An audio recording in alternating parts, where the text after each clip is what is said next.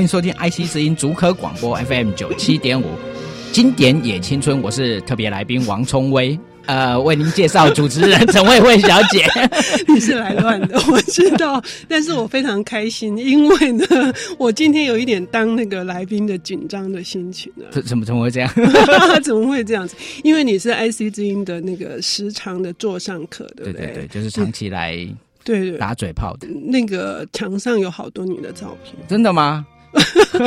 但是我还是要介绍一下，今天的特别来宾是联合文学杂志总编辑王聪威，他也是小说家，他有七本小说的著作。我自己很喜欢《妇导》，还有《冰线女儿》，但是呢，你的散文也写得非常好，嗯，非常幽默。通常写小说的人都很悲情，可是你的那个编辑一样，跟作家日常 有种一惊的感觉，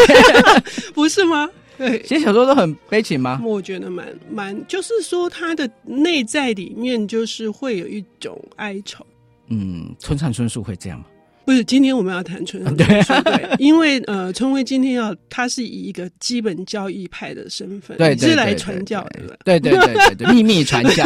但现在传这个有点太晚了，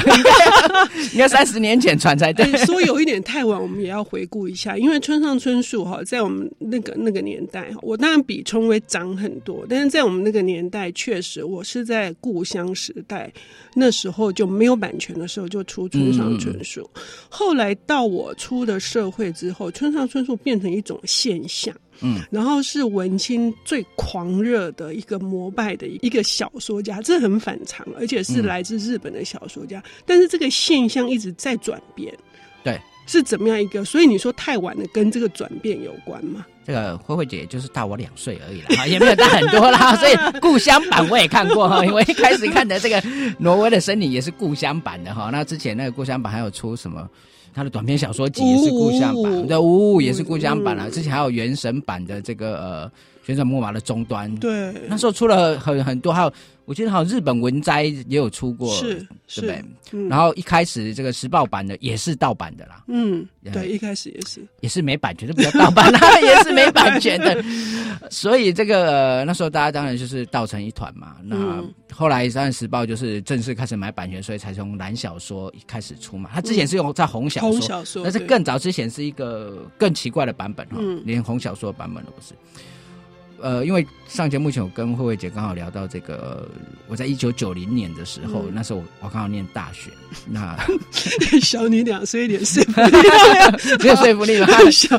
好，那那我在念大学之前，就是念高三的时候，我看到了第一本这个村上春树的的小说哈，嗯、其实我现在有点忘记到底是。时报版的哪一本了？其实我有点忘记了。他说那个时候开始，我就觉得哇，村上小说很迷人。所以我真的开始读村上的时候，就是高三毕业到大学一年级的中间那个暑假呢，就开始去找这个呃，有有出过的村上的作品，台湾有翻译的作品。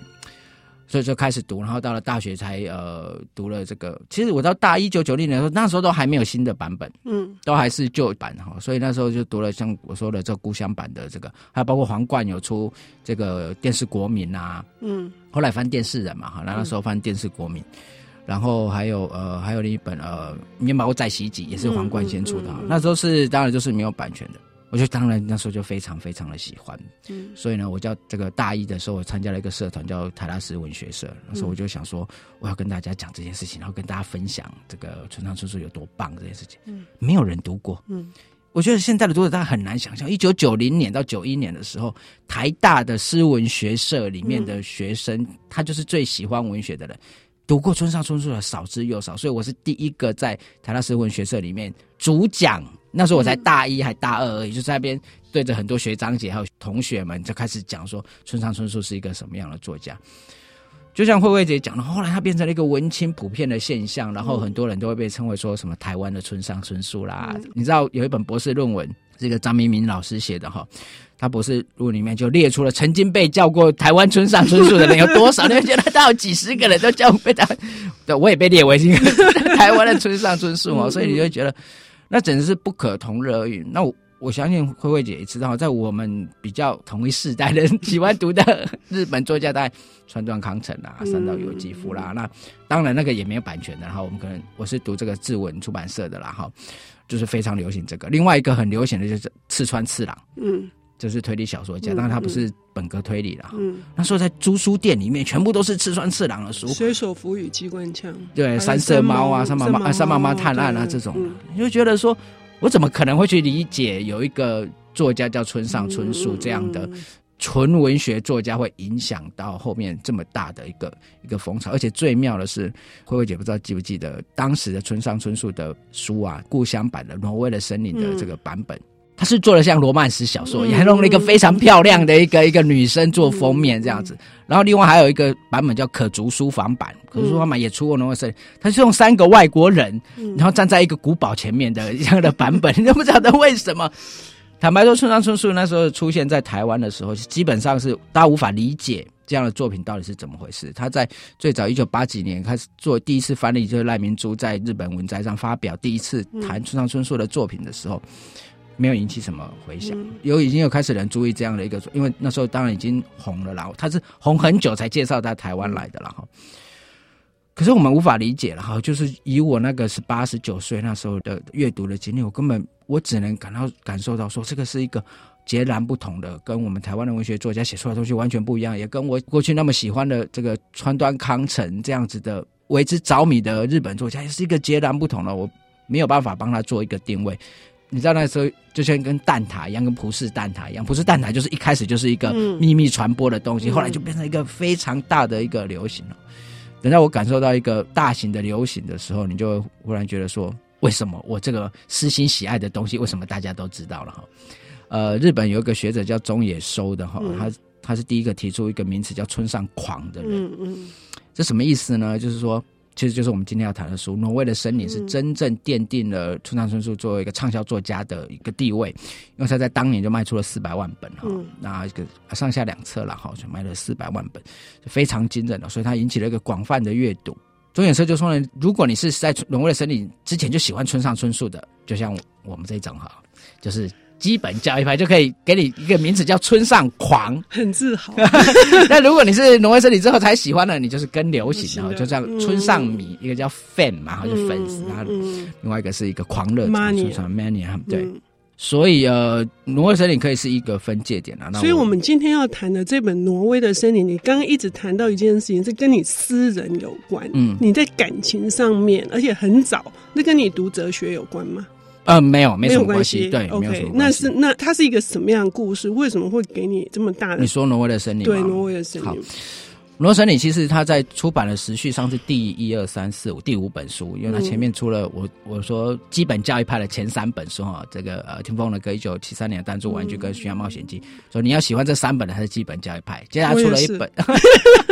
接下来出了一本，其实我认为写作没有那么成熟，它是非常多人喜欢的，就是《世界末日令人故意镜》，然后才出了《挪威的森林》。嗯，好，那当然台湾出版的顺序是反过来的了哈，他先出了《挪威的森林》，才出《世界末日令人故意镜》的。可是我读到。挪威的森林，不瞒大家说，我为什么会特别喜欢这个事情，是因为纯粹里面写了很多黄色的东西。你知道那个就是一个非常色情的，对，对对，完全无关。对不起哈，那 你知道前面那三本我很喜欢的，我是确实是比较早读哈，因为它出在红小说里面，薄薄的。那是一个比较青春的，比方说这个遇见百分百的女孩啦，对，对，然后这尤其三年弹珠玩具，那个都是很清纯的爱情哈。推风的歌也是，但是。这个《挪威的森林》呢，这个它就是一个百分百的恋爱小说，这是村上春树自己给的，不是就讲的有点不太对。对，他想要百分之百的写实主义，对。然后他出版社认为说这个不会卖，他改成百分百 恋爱小说，他也稍微抵抗了一下啦，村上春树，但是后来也屈服了哈。当然当时可能比较小牌的关系了哈。好，所以。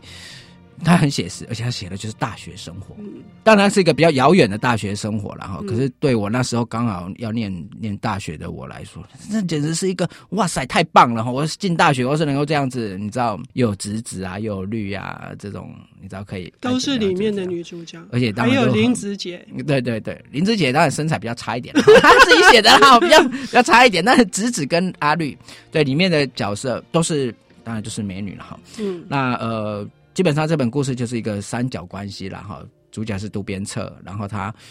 他原本深爱的是一个叫做直子的这个女生，那这是他们的高中同学了哈，然后一直到大学，虽然不一样的学校，但是他们还是呃深深的喜爱着他。那那因为直子有精神病，所以后来住到了这个呃精神的疗养院去了哈。那另外一个阿绿是他在大学才认识的同班同学。那阿绿的个性跟直子完全不一样，是个非常活泼、非常开朗，然后有一些很鬼怪的这个很奇怪的主意的的一个一个女孩子哈。那。简单来说啦，就是这个三角关系里面一个很纯粹的一个恋爱小说。好，我们听到这里，我们已经知道了，原来 原来王聪威是心怀不轨的喜欢上那个 挪威森林，想要跟渡边君有同样的大学生活，但是究竟是怎么回事？刚刚已经说的是三角恋爱，为什么挪威森林这么重要？对王聪威以及对很多文青来说很重要。我们要休息一下，等一下回来。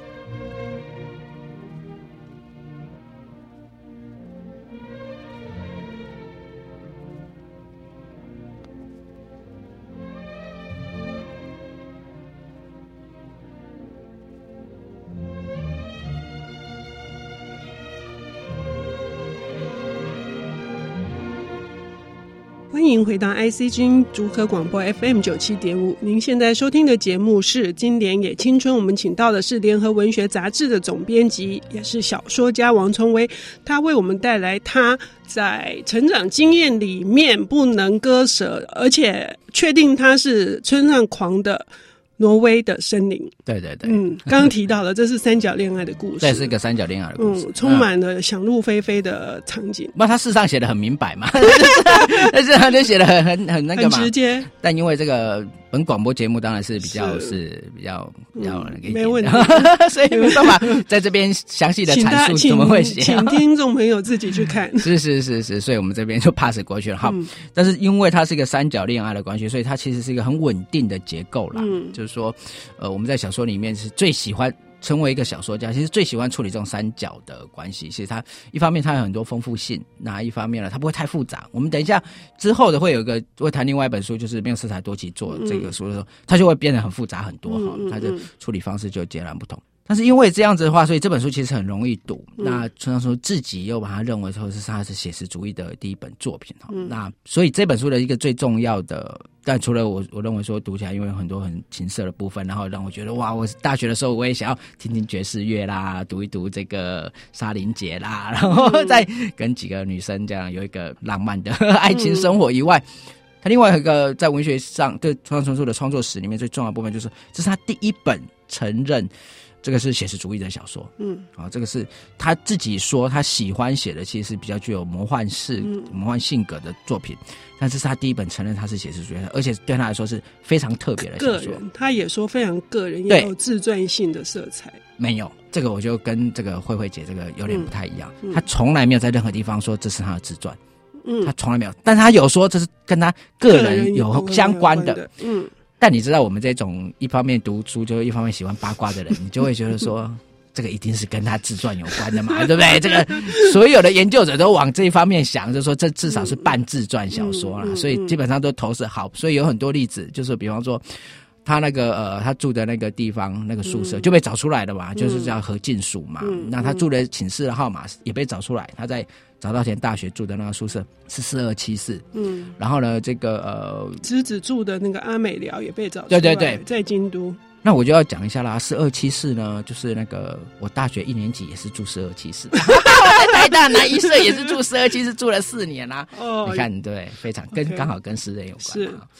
然后呃，包括那个绿阿绿，他也被认为是他的呃村上洋子夫人的的原型哈。嗯、那呃，那确实他本来也是跟他是同学关系，了哈他的夫人，所以在这个呃很多的这个妹妹嘎嘎的地方，大家都把他认为是一个自传性的作品，所以他就更落实了说这个作品是呃所谓写实主义的村上式写实主义的风格。所以不管在呃个私人情感上，或者在小村上说自己的小说创作里面。挪威森林占了一个很重要的部分。那另外一个很重要的部分就是，村上自己这样讲哈，他说他他挪威森林事实上是在是在伦敦完稿的样子，嗯，嗯呃，然后他趁着参加一个马拉松比赛，呃，在罗马吧，在罗马对，在罗马完稿，对对。然后总之他交交了之后，他一直在国外，嗯嗯，所以等他回到了，他才发现这本书已经大卖了，嗯、已经卖了四百万。万本了，然后他出国又回来才发现，所以他他对他自己造成一个很大的冲击。他说：“我可以想象我的读者一万人、两万人，我可以想象我的读者有二十万人。但是等这个小说变成卖两百万本、卖四百万本的时候，他不知道他的读者在哪里哈。嗯，那我觉得这个是一个很，他讲这种话的时候，好像一副好像轻描淡写的样子。那你看我们多痛心，我们写小说的人有多痛心，说什么 什么意思？这个两百和四百万本的他，他已经不知道怎么处理这件事情了。我想说，我的读者要是二十万人，我就已经不知道 怎么处理了哈。我的意思是说，村上说，在这个这事实上就是一个关键点呐。我从这个时候开始，他成为一个一个截然不同的作家。他开始许多的作品上开始在慢慢的加压，嗯，那个加压的方式就是使他的，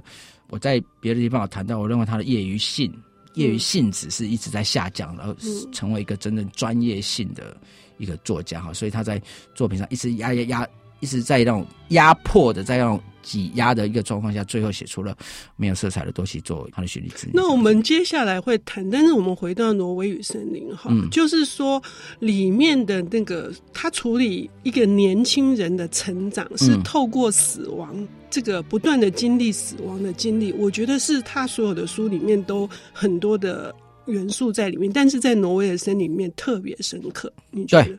呃，村上春树的小说有几个特点哈，第一个就是死亡。那这个死亡是一开始他的最原初的作品就有了哈，比方说一个他会写一个发文系的女生在学校后面上吊哈的这种状况。啊，他很喜欢写法文系的女生哦，就你知道这个男生就是会有这种喜欢的，以为法文系的女生就最漂亮，不知道是不是事实啊？对，但是他他这种死亡的一个一个呃阴影在他的小说里面。另外一个就是父的缺乏了，他的小说里面非常非常少有父亲的角色出现，父亲的对对，或者是父亲的形象就是会有会以一种这种呃高压的高压的，或者是这种政府机关的这种首长的形式的这样子的一个一个形式出现，他几乎没有一个正常的父亲的。的样子哈，但包括他自己的小说里面很少有生了个小孩或什么的，嗯、自己自己那个角色也很少有这样子的的状况哈，所以呃，所以是个人，是完全孤独的个人。对，比方说在卡夫卡的海边那个少年卡夫卡，嗯、他他的父亲也是一个很可怕的、可怕的象征的存在哈，所以这基本上这个原型并不是就是死亡这件事情或者自杀啦，嗯，这件事情呃。大部分都是自杀了哈，嗯、那他就是做喜欢写自杀，跟喜欢写一个，就是他被伤害了，这是一个无来由的伤害，他很擅长写写这样的作品。嗯，他并不是挪威森林出来，但是他是一个延续性的。那在挪威森林里面可以说是达到了一个高峰了。那这个我觉得他的高峰的原因是在于直子的这个角色，呃，塑造的实在太成功了。嗯，那他这个角色原本并不是挪威森林写出来的哈，他原本在一个短片里面就已经先写了。嗯嗯嗯这是村上春树喜欢的做法，他会喜欢在一个短篇里面先处理一件事情，然后再把它变延续扩张成。挪威森林就是这样写出来的哈。他本来想说，我只要轻轻松松的写这个四百字的稿纸，写个三百章一类的，后来就一口气写了几十万字，对，九百字。对，所以这个是一个一个特别。但是我觉得直子的成功使得呃其他人的死亡相相较失色了。他过去虽然写自杀的形象多，另外一个里面的角色出美。嗯，就是他的学长的一个女朋友，嗯、也是自杀死亡的。嗯、那出美，我觉得是一个，但他是一个彻头彻尾的悲剧性人物了哈。他、嗯、是一个非常家里很有钱的，然后呃也非常高雅的，而且对人又非常好的一个一个女孩子，几乎就是完美的象征哈。嗯。但是却为了一个非常烂的男人这么爱她，就最后也是为她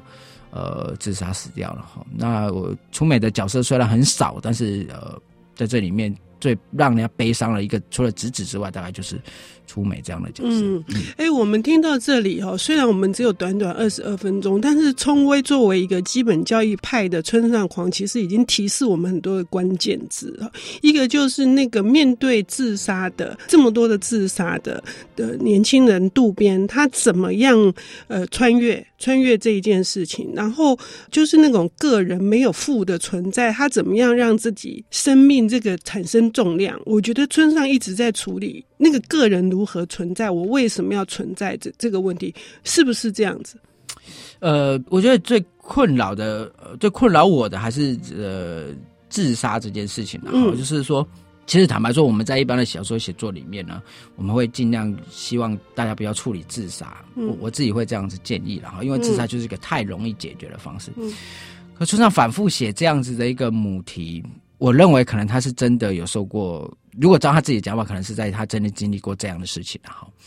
那那这个显然是对年轻时候的村上春树是产生了很大的冲击哈，嗯、特别他他自己在散文里面是在是会写说，他是一个平凡的孩子，他的那个呃高中生涯就是喜欢读读书啊，听听音乐啊，把图书馆的书读完，可他很少真正去碰触他高中的的样貌，嗯，那这是到后来的没有色彩多起作才这样写，但他之前的时候，他的作品里面很少很少有提到这种所谓的。高中的生涯，你就是你猜测跟他的自传是有相关的，所以我在想这方面可能是有他这个不为人知的痛了哈。但因为我没有读到资料，或者是在在他的访问里面，我并没有读到。因为时间的关系，所以那个联合文学杂志的总编辑王聪威为我们开启了村上村上这个挪威的森林这一扇门。然后接下来呢，还有另一道门是多奇作。那没有色彩的多奇作，如何让我们更理解村上春树？我们。下周同一时间再见。OK，谢谢陈威，谢谢辉姐。